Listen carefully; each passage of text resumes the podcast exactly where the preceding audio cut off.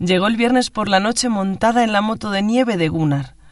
Habían llegado de Lulio, se había tomado un café con él y con Rebeca y se había venido directamente para mi casa. Gunnar le había dejado la moto de nieve para todo el fin de, y así, si hacía buen tiempo, podíamos ir a dar una vuelta, que de hecho lo hicimos. El sábado a mediodía, en un momento de pausa entre dos sesiones largas, evocando recuerdos. Eva no traía un plan muy claro para el fin de. Quería enseñarme unos cuantos artículos y un par de libros y luego hacerme todas esas preguntas que se le habían ido ocurriendo mientras leía los artículos y los relacionaba con lo que yo le había contado. Empezamos con las preguntas, pero no tardamos mucho en ponernos a hacer experimentos, experimentos con mis recuerdos y mi manera de recordar.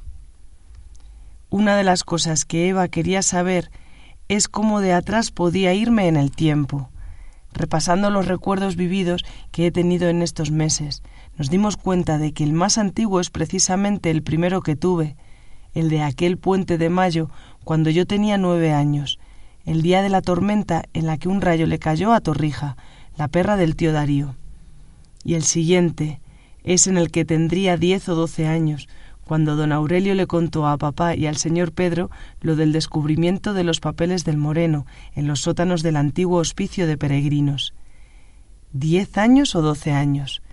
Eva quería saber si podía concretar más, Igual que el primer recuerdo tenía claro que fue en el puente de mayo de cuando tenía nueve años. ¿Podía localizar con más precisión en el tiempo ese segundo recuerdo? Pues no lo sabía. Quizás sí, quizás no. Tenía que intentarlo. Y por eso me puse a evocar recuerdos con ella delante, cosa que me costó un poco al principio, porque me daba corte, pero luego enseguida me relajé, sobre todo cuando dejé de intentar evocar los recuerdos en inglés que así no me salía nada de nada, y me puse a evocarlos en español. Eva no entiende el español, así que lo que hicimos fue grabarlos con su móvil y luego reproducirlos para que yo los tradujese al inglés. Abordé el recuerdo metiéndome otra vez en la escena. Al ser un recuerdo que ya había evocado varias veces, me resultó muy sencillo volver. El salón de la casa de Sobradillo, mi chándal verde pistacho, la chimenea de la que mi padre me había hecho responsable oficial por primera vez, mi abuela entrando y saliendo con los cafés y las perronillas, la tarde que se alargaba y la abuela diciendo que iba a poner la mesa grande para que se quedasen todos a cenar, don Aurelio diciendo que no quería molestar, el tío Darío apareciendo a última hora con pelusa, la cachorro que le habían regalado para que no estuviese tan triste por la muerte de Torrija, Pelusa. Se averiguaba el tiempo que tenía Pelusa aquel día. A lo mejor podía averiguar cuánto tiempo había pasado desde el primer recuerdo, desde el puente de mayo de mis nueve años, cuando el rayo mató a Torrija. Pero ¿cómo saber el tiempo que tenía Pelusa?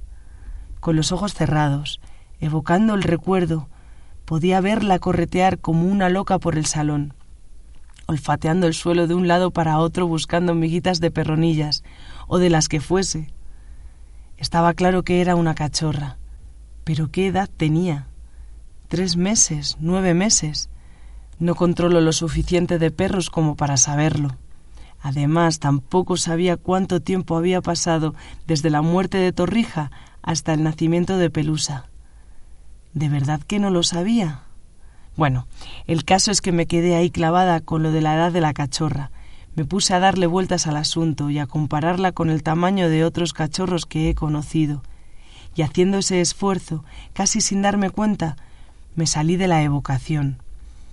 Podía volver si me lo proponía, pero la evocación había sido muy intensa y estaba cansada. Además, Eva no se estaba enterando de nada, y era mejor parar para ir traduciendo un poco. Y eso es lo que hicimos. Después de una pausa para tomarnos un café, escuché la grabación y se lo traduje todo al inglés, incluida esa parte del final en la que le daba vueltas al asunto de la edad de Pelusa y del tamaño de los cachorros.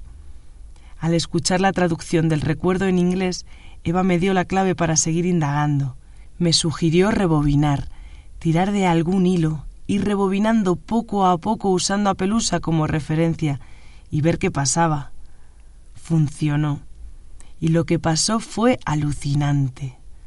Primero regresé al recuerdo, a Pelusa correteando por el salón y a mí dándole trozos de chorizo del que mi abuela había sacado del aperitivo antes de la cena, dándoselo sin que nadie me viese. Entonces hice caso al consejo de Eva, y en lugar de ponerme a pensar en la edad de Pelusa, lo que hice fue pensar en cuál era la vez anterior que la había visto. ¿O era esa la primera vez que la veía? No, eso lo tenía claro. Pelusa había entrado al salón y yo la reconocí como a Pelusa, no como a una cachorra que acababa de conocer. El recuerdo era de un sábado por la tarde en otoño, eso lo tenía claro desde el principio, y también que habíamos llegado a Sobradillo el viernes por la noche. Eso más que por la evocación, lo sabía porque siempre era así. Siempre que íbamos a Sobradillo venían papá y mamá a recogernos al colegio con el coche con el maletero cargado, y salíamos pitando. Aunque podía haber sido un puente, sí, podía ser el puente del Pilar o el de la Almudena, y que hubiésemos salido de Madrid el jueves por la tarde en lugar del viernes, pero no.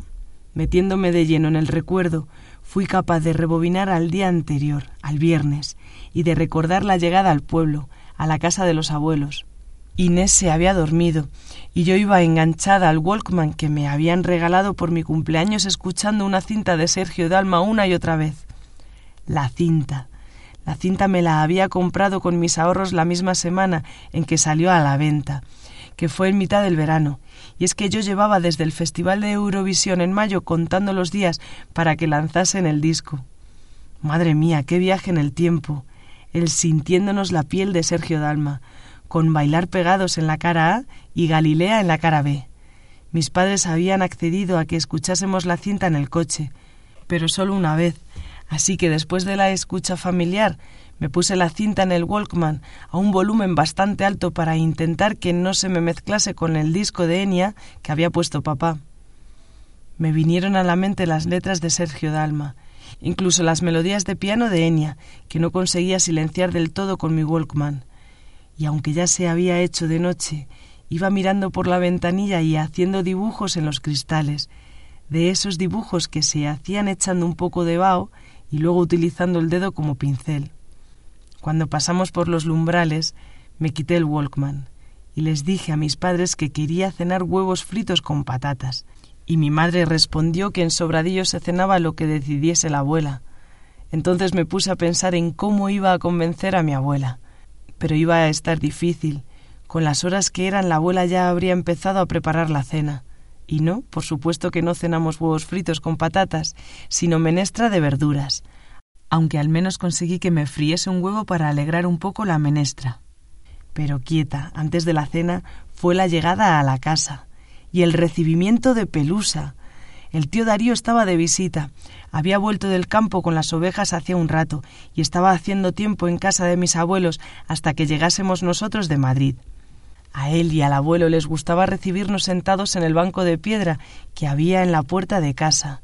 El pollo, a ese banco lo llamábamos el pollo. El coche lo aparcamos delante de la casa, que es donde siempre se han aparcado los coches en Sobradillo, y antes de que abriésemos las puertas ya teníamos allí a Pelusa ladrando y dando saltos. Vale, el sábado no había sido la primera vez que la veía. Pero ¿y el viernes? No, tampoco el viernes. Recuerdo que cuando la vi la reconocí perfectamente. También recuerdo que pensé que había crecido mucho desde la vez anterior que la había visto. ¿Y cuándo fue la vez anterior que la había visto? La técnica de rebobinar de Eva funcionaba. Al hacerme esa pregunta mi cabeza dio primero un salto para atrás de un mes y luego de dos, a toda velocidad. En el primer salto para atrás aparecí en el puente del Pilar, en una mañana en la que estuvimos de excursión con el tío Darío y con Pelusa. Recuerdo que me lo pasé bien porque no era la típica caminata de senderismo de las que hacía mi madre, sino un paseo por las arribes con Pelusa, o más bien detrás de Pelusa, que sí que se notaba que era bastante más pequeña que el recuerdo anterior. Pero tampoco era esa la primera vez que la veía.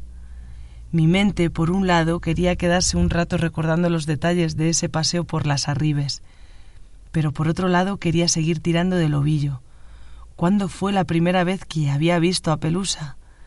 Entonces di el segundo salto para atrás. Otro mes más, hasta principios de septiembre.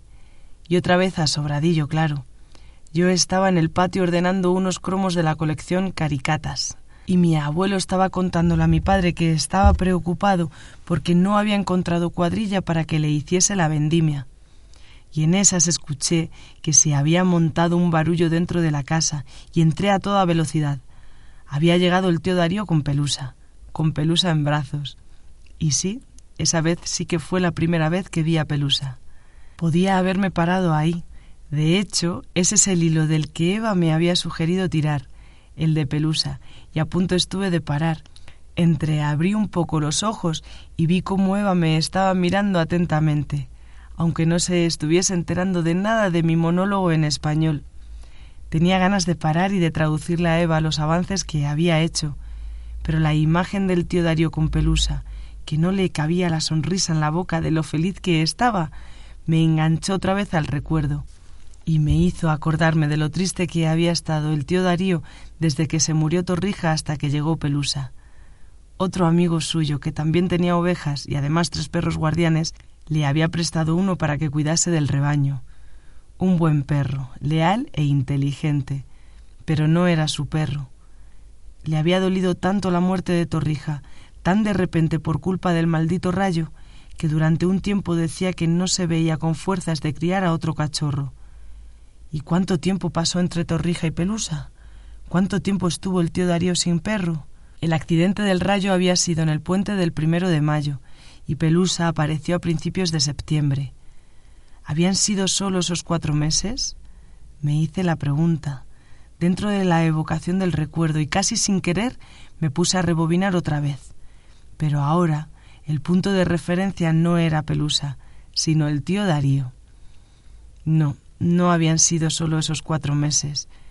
Me vinieron imágenes del verano del tío Darío con el perro prestado, pero no solo del verano, también de las vacaciones de Semana Santa.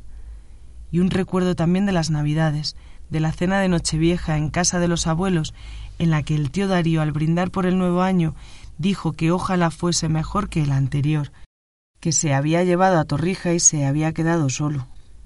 A mí me impactó mucho aquella frase la de que se había quedado solo, y a la mañana siguiente me armé de valor y le pregunté a mi abuelo por qué el tío Darío no se había casado nunca.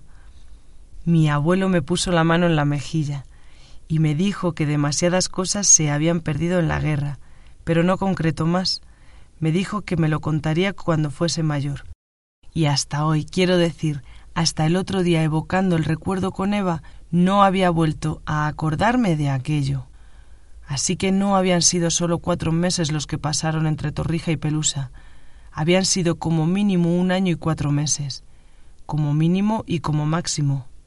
Intenté recordar las navidades anteriores, porque siempre pasábamos la Nochebuena en Madrid y Nochevieja en Sobradillo, pero no lo conseguí.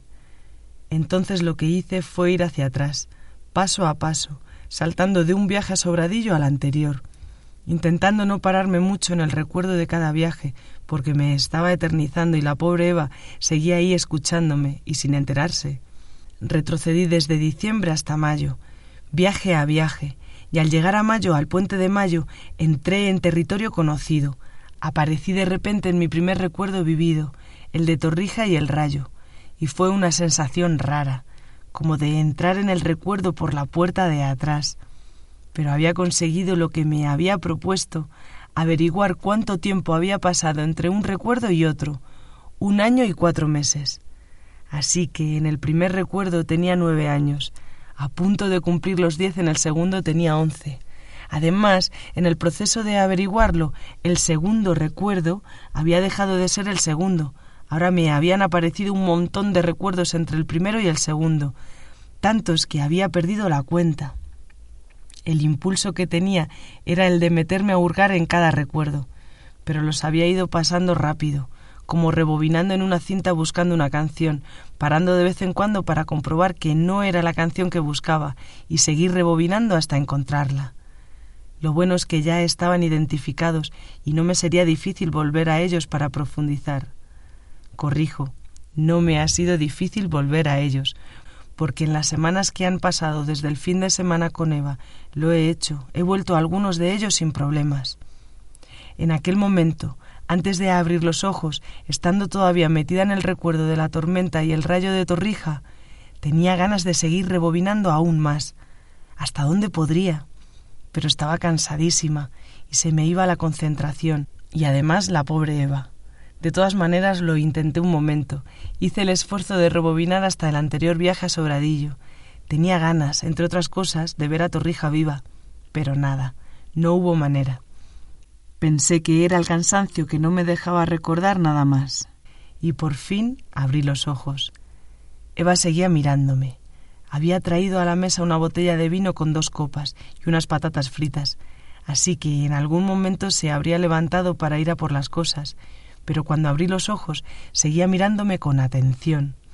Me preguntó que cómo había ido, y le hice un gesto con las manos como diciéndole que madre mía, pero no me salían las palabras de lo cansada que estaba. Entonces se empezó a reír y me dijo que sin prisas, que lo teníamos todo grabado y que podíamos ponernos con la traducción al día siguiente. Y eso hicimos. Esa noche ya no hablamos más del tema. Nos bebimos la botella de vino entre las dos y nos comimos la bolsa entera de patatas. Luego, antes de irnos a dormir, salimos un momento a la terraza a tomar un poco el fresco. Y como hacía menos treinta y dos grados de temperatura, con un minuto y medio de fresco tuvimos más que suficiente. El único avance que le di a Eva, antes de traducirle todo al día siguiente, es que donde antes había dos recuerdos, ahora había quince o veinte. Hasta ese momento ella apenas me había contado nada de lo que había leído en los diferentes libros y artículos. Eso lo habíamos dejado también para el sábado, que fue un día largo. No nos pusimos despertador, pero yo me desperté a las seis y media, fresca como una lechuga, y Eva a las siete. Desayunamos, salimos a tomarnos un segundo café a la terraza. Comprobamos que ya no hacía tanto frío, solamente menos quince grados, y nos pusimos a trabajar. Luego, a mediodía, podíamos hacer una pausa y dar una vuelta con la moto de nieve. Lo primero que hice fue escuchar la grabación del día anterior e ir traduciéndosela a Eva. En total, una hora de grabación, que con tanto parar, traducir y volver a darle al play, nos llevó más de dos horas. Eva no hacía más que tomar notas, y en los ratos en los que yo me escuchaba a mí misma en español para luego traducir, ella aprovechaba para rebuscar cosas en sus artículos y sus libros y tomar más notas aún. Cuando terminamos con el proceso, estábamos las dos otra vez con la cabeza que nos echaba humo. Nos hicimos un café. Salimos a que nos diese otra vez un golpe de frío y volvimos a sentarnos. Eva se puso a repasar un momento todas las notas que había tomado, y yo noté que me estaba empezando a poner nerviosa. ¿Qué me iba a decir? ¿Que estaba loca? Yo no descartaba esa posibilidad y sigo sin descartarla, pero no, no me dijo eso. Lo que me dijo es que creía haber encontrado la explicación a lo que me pasaba. Bueno, no la explicación, porque la explicación al parecer todavía se desconoce, pero sí el nombre de mi síndrome, del síndrome que ella piensa que tengo. Hipertimesia, también conocido como memoria autobiográfica altamente superior. Toma ya. También me dijo que ella no era experta en el tema, que acababa de terminar la carrera y que ni mucho menos me tomase eso como diagnóstico serio, simplemente como una indicación. Pero me decía que estaba contenta de que tuviese pinta de ser hipertimesia. Después de lo que había estado investigando en Lulio, había venido a verme pensando en dos posibilidades: el síndrome de Getwind o la hipertimesia y de las dos prefería que fuese la hipertimesia, porque el síndrome de Getwind parece que incide de una manera más negativa en la vida de los afectados. También puede ser que fuese alguna otra cosa que ella desconocía, pero escuchando en detalle lo que le contaba y viéndome en acción mientras evocaba mis recuerdos, si tenía que elegir entre el síndrome de Getwind y la hipertimesia, se quedaba con la hipertimesia y eso que el síndrome de Getwind es lo primero en lo que había pensado. A mí todos los términos me resultaban igual de incomprensibles, como si me hablase en chino y le dijese que ahora tenía que ser ella la que rebobinase un poco y me hiciese un resumen de cada síndrome. El síndrome de Getwind fue descrito a mediados de los años 70 por los neurólogos Getwind y Wasman, Las personas afectadas por este síndrome sufren cambios de personalidad a causa de una epilepsia del óvulo temporal. Epilepsia. ¿Epilepsia de la de tener ataques epilépticos? Le dije a Eva que a mí eso no me ocurría, pero me contestó que una epilepsia del óvulo temporal no implica tener ataques epilépticos. Lo que sí implica son cambios en la personalidad, que consisten en un aumento de la intensidad emocional y la actividad mental, o algo así me dijo ponerse obsesivamente a escribir diarios, a dibujar, a sentirse llamado por una especie de misión, hiperreligiosidad. Al parecer, esa epilepsia del lóbulo temporal produce una conexión más grande de lo normal entre las paredes sensoriales y emocionales del cerebro, y los cambios pueden ser positivos o negativos, constructivos o destructivos, dependiendo de la persona. Hace unos años Eva había leído el caso de una persona supuestamente afectada por este síndrome, un pintor que empezó a pintar cuando tenía más de 30 años, después de haber sufrido una enfermedad que no quedó muy claro qué es lo que había sido. Le ingresaron en un hospital con fiebres altas, delirios y convulsiones, y en esos días, aún en el hospital, empezó a tener sueños vividos y obsesivos con el pueblo donde habría crecido y del que se había marchado cuando tenía nueve años a causa de la Segunda Guerra Mundial. Pontito. El pueblo estaba en Italia, y este hombre vivía en Estados Unidos, y cuando tuvo las fiebres y los delirios y le tuvieron que ingresar, hacía poco que había tomado la firme decisión de quedarse a vivir en América. La enfermedad se le pasó y le dieron el alta, pero los sueños vividos y detallados con Pontito no desaparecieron. Y no eran solo sueños, ya que al despertar seguían ahí, imágenes de Pontito que se iban desplegando, estructuras tridimensionales que veía proyectadas en las paredes y en el techo. Pronto sintió el impulso, más que el impulso, la necesidad de dibujar todo eso que veía con tanto detalle.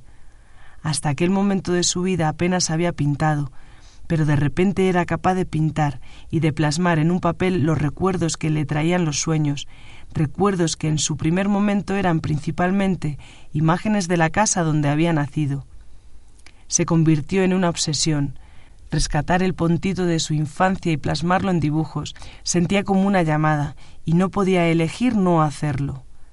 La primera vez que le hablé a Eva de mis recuerdos y de mis sueños vividos, pensó directamente en el pintor de Pontito. No recordaba dónde lo había leído, ni tampoco el detalle de que el pueblo se llamase Pontito, pero recordaba las líneas generales de la historia. Se puso a pensar, a buscar en sus cajas con libros y artículos, a googlear, y al final lo encontró. El relato del pintor de Pontito no estaba en ningún artículo o libro de los de la carrera, sino en un libro de divulgación. Un antropólogo en Marte, del neurólogo Oliver Sacks, un libro que era de su madre y que ella había leído estando todavía en el instituto. El libro estaba en Vigelmina, en casa de sus padres, pero encontró un ejemplar en la biblioteca municipal de Lulio, que es el que trajo consigo ese fin de semana.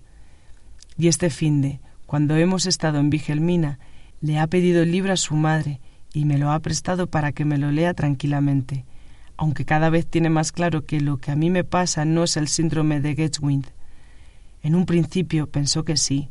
Veía similitudes importantes con el caso del pintor. Habíamos empezado a tener recuerdos y sueños vividos a edades parecidas, y viviendo ambos en un país diferente al lugar donde se desarrollaban los sueños y los recuerdos. El nivel de detalle de nuestros recuerdos también era similar, es decir, enorme, pero cada vez veía más diferencias. El pintor de Pontito parecía estar obsesionado con ello, y yo aparentemente no. Sus recuerdos y sus sueños tenían siempre el mismo tema, Pontito, y los míos, aunque muchos de ellos habían tratado sobre papá, don Aurelio, San Antonio y el Moreno, no se limitaban solo a ese tema. Sí, sin duda parecía que yo tenía más capacidad de elección sobre los recuerdos que quería evocar. Es verdad que en los sueños no podía elegir, los sueños hacían lo que les daba la gana, pero en los recuerdos sí. Otra diferencia importante era la intensidad emocional de la experiencia, porque al pintor de Pontito sus evocaciones a veces le dejaban completamente desorientado y sin saber casi dónde estaba. Eso a mí no me pasaba. Y también el sentimiento de estar recibiendo una llamada, siguiendo un designio, Su principal misión en la vida, por no decir la única, pasó a ser la de evocar los recuerdos de Pontito, evocarlos y luego pintarlos. También era posible identificar en él el síntoma de la hiperreligiosidad. El libro de Oliver Sacks, que todavía no me lo he leído entero porque está en inglés y me cuesta, pero sí que me he leído el capítulo del pintor, cuenta cómo el hombre, siendo ya un pintor famoso, había planeado regresar a Pontito de una manera muy especial, haciendo una peregrinación de 17 kilómetros desde Pestia, llevando a la espalda una cruz de madera bendecida previamente por el Papa. El plan no cuajó, y al final le fueron a buscar a Pestia en coche. Pero menudo plan. Eva admitió que lo de la hiperreligiosidad le había despistado un poco, y es que cuando le relaté por primera vez alguna de las partes de mis sueños, como en mis recuerdos no paraban de aparecer santos y monjes por todos lados, pensó que también en mi caso podía tratarse de un síntoma de hiperreligiosidad, lo cual inclinaría un poco la balanza hacia el lado del síndrome de pero profundizando más en el tema y preguntándome qué significaban para mí todos esos santos y frailes, se dio cuenta de que la temática religiosa en mis recuerdos y mis sueños es más bien una casualidad que un síntoma. Si yo soñaba con San Antonio y el Moreno, es porque el libro de mi padre trataba de eso, y porque eran los protagonistas de muchas de las conversaciones entre mi padre y don Aurelio. Pero mi actitud hacia la religión no era religiosa, sino racional un poco al estilo de la de mi padre, aunque la de mi padre, al menos si hay que hacer caso a lo que él decía, era poética. En general, le parece bastante claro que a mí me remueve más la curiosidad que la obsesión, y lo ve, digamos, más sano. Por eso se inclina más a pensar que lo que yo tengo no es un síndrome de Getwind, sino hipertimesia, es decir, memoria autobiográfica altamente superior, ¿Y qué es la memoria autobiográfica altamente superior? Contármelo a mí misma me ayuda a comprender mejor lo que ya he entendido y a darme cuenta de que las cosas todavía se me escapan. La memoria autobiográfica altamente superior es un síndrome que la ciencia ha descrito más recientemente, prácticamente ayer mismo, como quien dice, la primera publicación al respecto es del año 2006 y describe el caso de una mujer que buscó ayuda psicológica para aprender a convivir con una memoria excesiva.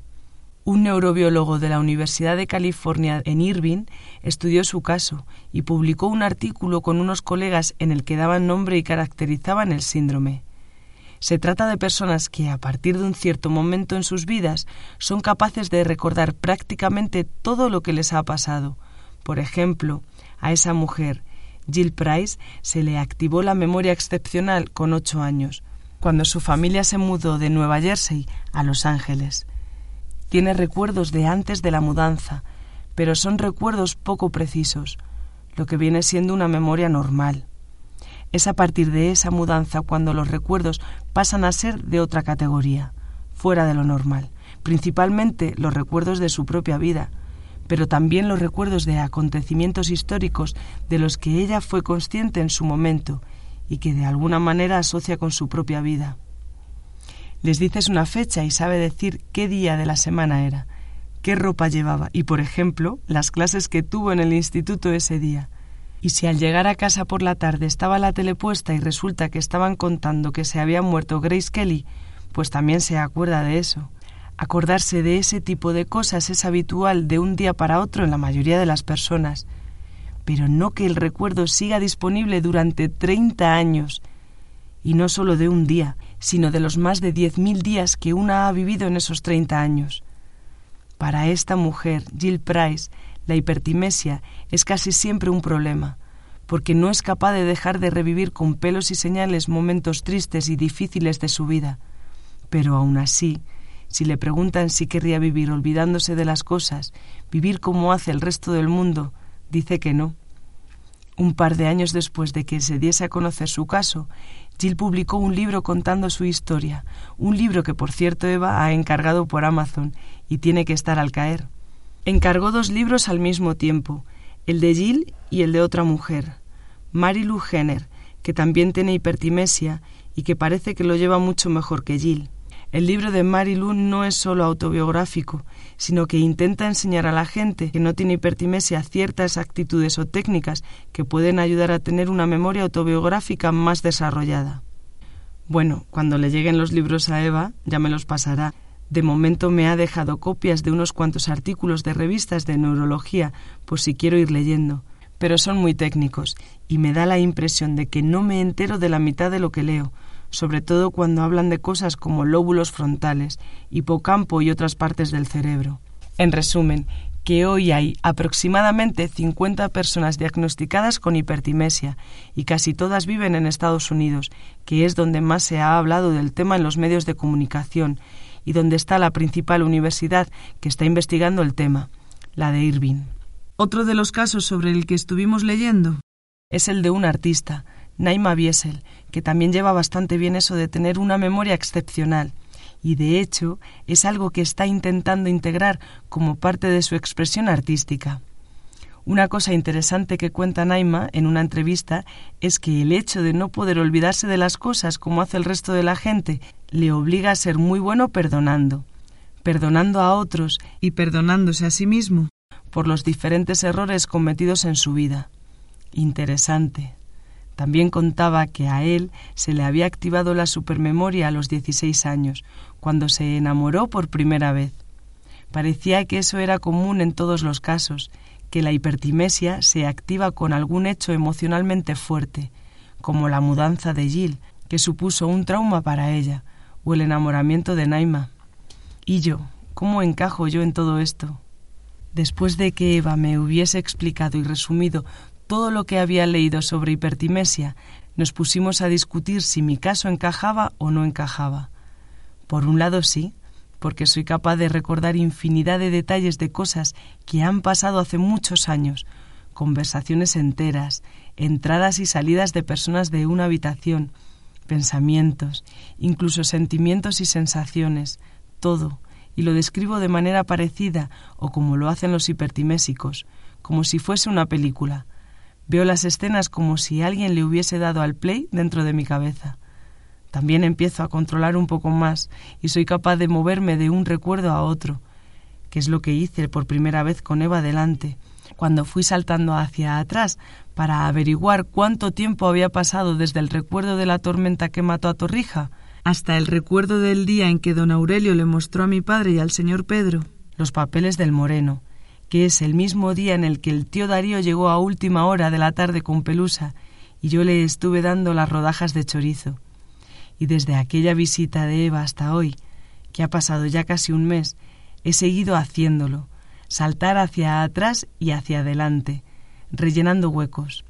Por ejemplo, he saltado hacia adelante desde el recuerdo de las rodajas de chorizo y he ido avanzando, día tras día, a lo largo de toda la semana que siguió a ese fin de semana de noviembre en Sobradillo, una semana normal del otoño de 1991, en la que fui al colegio de lunes a viernes.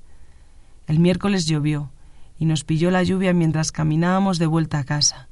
Un chaparrón de los buenos. El jueves mi hermana se puso mala, y vino la abuela a quedarse con ella en casa. El viernes mi hermana ya estaba bien pero se hizo la enferma y se quedó otra vez en casa. Y me lo dijo, y tuve la duda de si chivarme o no, pero al final no me chivé. Es alucinante poder recordar todas estas cosas. Creo que todavía no soy del todo consciente de que puedo hacerlo, pero no puedo hacerlo así a lo bruto. Si me preguntan por el 17 de marzo de 2001, pues mira, así a de pronto no tenía ni idea. Tendría que llegar a la fecha poco a poco, desde algún punto de apoyo, alguna referencia. Por ejemplo, pensar que si la carrera la empecé en 1998, entonces en marzo de 2001 estaba en tercero de carrera, y tercero de carrera fue un año relajado, al menos comparado con cuarto, que es cuando empecé a trabajar en la consultoría al mismo tiempo que estudiaba. No sé, quizás si me entretengo un rato, sí que puedo llegar hasta recuerdos de marzo de 2001, un recuerdo con el que he estado entretenida bastantes días ha sido con el recuerdo de la charla con mi madre en la terraza cuando le hablé de Marcos por primera vez. Desde ese recuerdo he podido ir saltando para atrás, día a día, y revivir los dos primeros meses de relación con Marcos. Eso lo hice la semana pasada, antes de irnos a Vigelmina. Un par de días me los pasé casi enteros sentada en la mecedora y recordando. Demasiado. Se lo comenté a Eva en Vigelmina, que no quería viciarme con lo de los recuerdos. Quiero vivir hacia adelante, no hacia atrás. Pero ha sido interesante revivir esos primeros dos meses con Marcos. Lo que no me apetece tanto es ponerme a evocar los recuerdos de la ruptura. No me apetece. Pero sé que más pronto que tarde lo voy a hacer y cuando lo haga intentaré tener en mente la frase del artista, de Naima Biesel, lo de que la hipertimesia le había convertido en una persona con mucha capacidad de perdón, sobre todo de perdonarse a sí mismo, porque si uno no es capaz de olvidar, entonces se hace casi imprescindible ser bueno perdonando.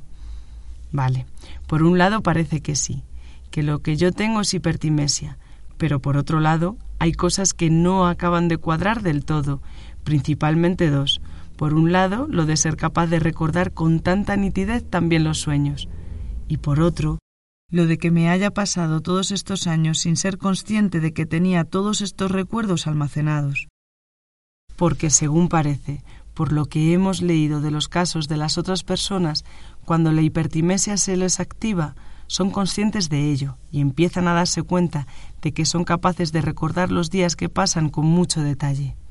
En mi caso parece que la supuesta hipertimesia se me activó el día de la muerte de Torrija, pero han tenido que pasar 24 años para ser consciente de que tenía todos esos recuerdos almacenados.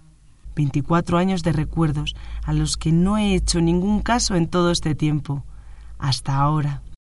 La teoría de Eva, por lo que le he contado de mi vida, es que hasta ahora no he tenido tiempo para dedicarme a pensar en mis recuerdos, ni la más mínima pausa. Incluso cuando me han pasado cosas duras como el accidente de papá y mamá o la separación con Marcos, mi reacción ha sido salir corriendo hacia adelante y acelerar aún más mi ritmo de vida. Y no solo en estos últimos años, lo de ir acelerada y sin mirar atrás lo llevo haciendo desde los diez años, desde que empezaron a ponernos deberes en el colegio y me di cuenta de que era capaz de ser la mejor en todas las asignaturas. ¿Y lo de recordar los sueños con tanto detalle? También encaja en la teoría de Eva. Según ella, el parar como he parado, tan a lo bestia, tan de golpe, al venirme aquí a Jokmok y pasarme unos cuantos meses prácticamente sola y sin nada que hacer, mi cabeza ha empezado a moverse en libertad y a sacar todo lo que lleva dentro, que está resultando ser muchísimo. Y una vez que he empezado, una vez quitado el corcho del cuello de la botella, me salen los recuerdos por todos los lados, despierta y dormida, como una estrella supernova que acabase de explotar, o mejor aún, un agujero negro estallando por la presión acumulada y haciéndose visibles los pedazos. Dice que no le haga mucho caso a sus teorías, que es una novata, pero a mí me parecen coherentes y en principio Tampoco tiene mucha importancia si son correctas o no lo son, pero es divertido intentar encontrar explicaciones. Otra cosa a la que le dimos bastantes vueltas es al primer recuerdo, el de la tormenta y el rayo que le cayó a Torrija. Para empezar, la pregunta de las preguntas. ¿Es el recuerdo vivido más antiguo que puedo tener? Pues de momento parece que sí. He intentado varias veces ir más para atrás, pero no lo consigo. Soy capaz de recordar cosas, pero de manera difusa, sin concretar. Por ejemplo, de Torrijas solo tengo imágenes vagas, excepto el recuerdo nítido de aquel día. El tío Darío la trajo muerta y estuvo varias horas en el patio hasta que fuimos al viñedo a enterrarla. Exceptuando ese, los otros recuerdos que tengo de Torrijas son principalmente de segunda mano, fotos en los álbumes y lo que me han contado mis padres y mis abuelos, lo bien que nos llevábamos Torrija y yo, y la coincidencia de que hubiésemos nacido el mismo día del mismo año. Hay una foto en la que salimos las dos cuando teníamos ocho meses. Yo con cara de susto en la cuna de madera que tenían los abuelos y Torrija lamiéndome la cara. Cuando me meto en profundidad a evocar el recuerdo de la tormenta y la muerte de Torrija, no solo me veo a mí misma sentada sola en el patio mirando a la perra muerta, sino que puedo meterme en mi cabeza en aquel momento, los pensamientos que tuve sobre la muerte. Me estaba dando cuenta por primera vez de que un día me iba a tocar morirme a mí, y de que antes que a mí seguramente les tocaría a mis abuelos y a mis padres. Es posible que fuese la primera vez que pensase en la muerte de esa manera, que sintiese que la muerte estaba ahí, esperándonos a todos. Torrija era una perra, pero eso no quita que fuese la primera muerte importante en mi vida. Así que si al final resulta que lo que tengo es hipertimesia, no habría sido nada raro que se me activase ese día, con una emoción fuerte. Me ha vuelto a pasar lo de siempre, que me pongo a hablar de una cosa y luego de otra, y al final me descontrolo. ¿De qué empecé a hablar hace un rato? Mira, mucha memoria autobiográfica altamente superior, pero juro que ahora mismo no soy capaz de acordarme de por dónde empecé a grabar hoy. Bueno, con esta memoria que tengo, si me empeño, mañana mismo puedo sentarme, cerrar los ojos y evocar punto por punto todo lo que le estoy contando hoy a la grabadora. Toma ya, como molo. Aunque tampoco tendría mucho sentido. A ver si me voy a volver una loca que se pasa el día metida en sus recuerdos. Me da miedo porque me conozco y sé de lo que soy capaz. Me puede entrar la cabezonería de ir rellenando los días y querer recordarlo todo, desde el puente de mayo de 1990 hasta hoy. Y luego presentarme en la Universidad de Irvine, en California, y decir, señores, señoras, aquí estoy yo. Hacedme todos los test que queráis, que os demostraré que tengo la mejor memoria del mundo, la hipertimésica más hipertimésica de todas las hipertimésicas. Madre mía, qué competitiva soy y también experta en obsesionarme con algo que me robe todas las energías y no me deje ni un segundo libre para pensar. O lo era. Quizás lo era y ya no lo soy tanto. Ahora soy capaz de estar atenta y de escuchar esa voz dentro de mi cabeza que dice Sí, sí, venga, venga, vamos a ponernos las pilas y a recordarlo todo. Y la veo como lo que es, una voz dentro de mi cabeza. Pero no soy yo. La voz es parte de mí, claro, lleva acompañándome desde siempre, pero no soy todo yo. Y parece una tontería, pero el descubrimiento de esta pequeña diferencia es importante. No quiero cambiar una obsesión por otra, lo que faltaba, con lo que me ha costado parar. Ahora de lo que tengo que tener cuidado es de no volver a acelerarme, que si me descuido podría acabar de nuevo en el mismo punto en el que estaba, estrellada contra una pared. Y la nueva obsesión en el horizonte no tiene por qué ser necesariamente la de ponerme a repasar mis recuerdos. Una nueva obsesión puede atacarme por cualquier lado, en cuanto salga de aquí, de este refugio que me he inventado donde apenas sucede nada. Bueno, eso de que apenas sucede nada sería antes, porque últimamente no paro. Incluso cuando he estado enferma he tenido compañía que el gripazo que pillé el fin de semana del mercado de invierno se me hizo mucho más llevadero porque tuve aquí a Niklas dándome mimos. Por unas cosas o por otras, he estado acompañada prácticamente todos los fines de semana en lo que va de año. Lo de la gripe me dio mucha rabia, con las ganas que tenía yo de ver el mercado de invierno.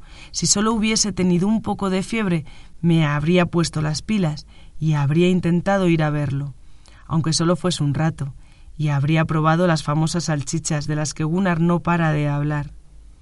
Pero es que la fiebre no me bajó de los treinta y ocho grados.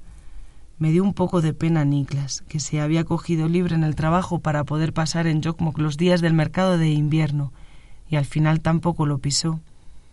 Pero decía que ya había ido muchas veces, y que no me iba a dejar sola y con fiebre en la cabaña, que le apetecía más estar conmigo. Le tuve de cocinero, de DJ y de amante cuando la fiebre me bajó un poco, y también de lector. Como me dolían los ojos al leer o al intentar ver las películas que había traído en su ordenador, le pedí que me leyese un poco del libro que llevaba en su mochila, que por suerte era en inglés y no en sueco. Una historia muy curiosa de un niño al que ni su hermana ni sus padres le hacían mucho caso, y que en cuanto podía se escapaba a la casa de las vecinas del final del camino, unas vecinas que tenían un océano en mitad del jardín y una cocina en la que siempre había pan recién hecho y bollos. Desde que mis padres, sobre todo mi madre, nos leían cuentos a mi hermana y a mí para que nos durmiésemos, nunca me habían vuelto a leer en voz alta. En esos días, dejándome mimar, no me costó nada imaginarme un futuro no muy lejano con Niklas y yo viviendo juntos, y sigue sin costarme nada. Pero es algo que pienso de verdad. ¿Qué plan tengo? ¿Y por qué de repente siento que tengo que tener un plan? Con lo bien que estaba yo sin planes. Podría seguir como hasta ahora, ¿no? Viendo pasar los días, leyendo los libros de las cajas y escuchando los discos de las otras cajas, haciendo fuego en la chimenea y saliendo a hacer excursiones cada vez más largas con los esquíes. Bueno, eso de momento no. El médico me ha dicho que como mínimo esté dos meses sin esquiar para que se me cure bien el esguince y los primeros quince días tengo que tener una especie de venda o férula que me ha puesto. Y muletas. Mira, ahora me acuerdo de que es sobre lo que empecé a hablar hace un rato cuando cogí la grabadora. De que esta mañana casi me mato. Como para olvidarme de eso. De verdad que en algunos momentos pensé que me iba a morir congelada, y aunque solo sea por contraste, hay que ver lo a gusto que estoy ahora, debajo del edredón, calentita y fuera de peligro, tan a gusto que casi me había olvidado de la pierna vendada y la caída. Debe de ser también el efecto del chute de analgésicos y antiinflamatorios que me han dado en el centro de salud, pero ahí están las muletas de recordatorio, y mañana me despertaré con más dolor. Eso me ha dicho el médico. Que no me asuste, pero que mañana me dolerá más que hoy, y que es normal que así sea. Sí, muy bien. Pero, ¿qué plan tengo? No quiero pensar demasiado en el ofrecimiento que me hizo Javier Román en Navidades, lo de trabajar con él. No quiero pensarlo, pero lo pienso. ¿Y qué quiere decir eso? ¿De verdad me veo de vuelta en Madrid?